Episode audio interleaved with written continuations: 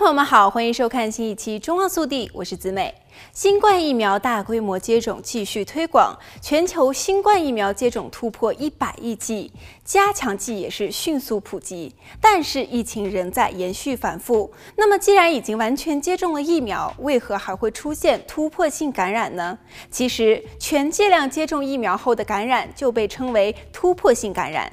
接种疫苗的最主要目的是有效地预防感染。重症和死亡，但是任何的疫苗都不可能提供百分之百的免疫保护。除了疫苗效力随着时间推移而减弱，病毒变异体导致的免疫逃逸和免疫系统减弱也是一个主要的原因。包括目前主导全球疫情的两大变异毒株 Omicron 和 Delta。数据显示，新冠疫苗提供的免疫保护在完成接种四到六个月后明显减弱，突破性感染和抗体衰减案例增多。也有更多的数据表明，疫苗加强剂对提高免疫保护的作用非常的明显。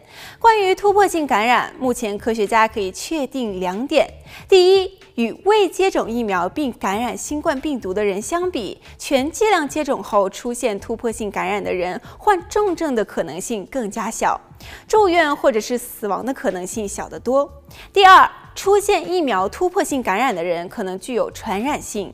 需要注意的是，目前的统计数据相当一大部分是来自于最早接种疫苗的群体，而这个群体在许多国家都是老年人和有基础病的人，他们的自身免疫力相对较低，疫苗在他们体内激发的免疫机制较弱。另外，还要考虑变异毒株的威胁，这些因素都可能推高这个群体的突破性感染病例数据。可能推高突破性感染风险的因素主要有四个：疫苗种类、完成接种的时间、变异毒株和自身免疫系统。疫苗的保护效力会随着时间推移减弱，这一点已经被普遍认可。越来越多的国家开始实施推广接种加强剂计划。围绕疫苗加强剂，目前还有一些不确定的因素，包括非新冠高危人群二剂接种针对住院和死亡重症的免疫保护持续时间有多长，疫苗极罕见的副作用，比如心肌炎，是否会有长期影响？如果有，又会是哪些？这些问题，中望速递也会持续为大家关注。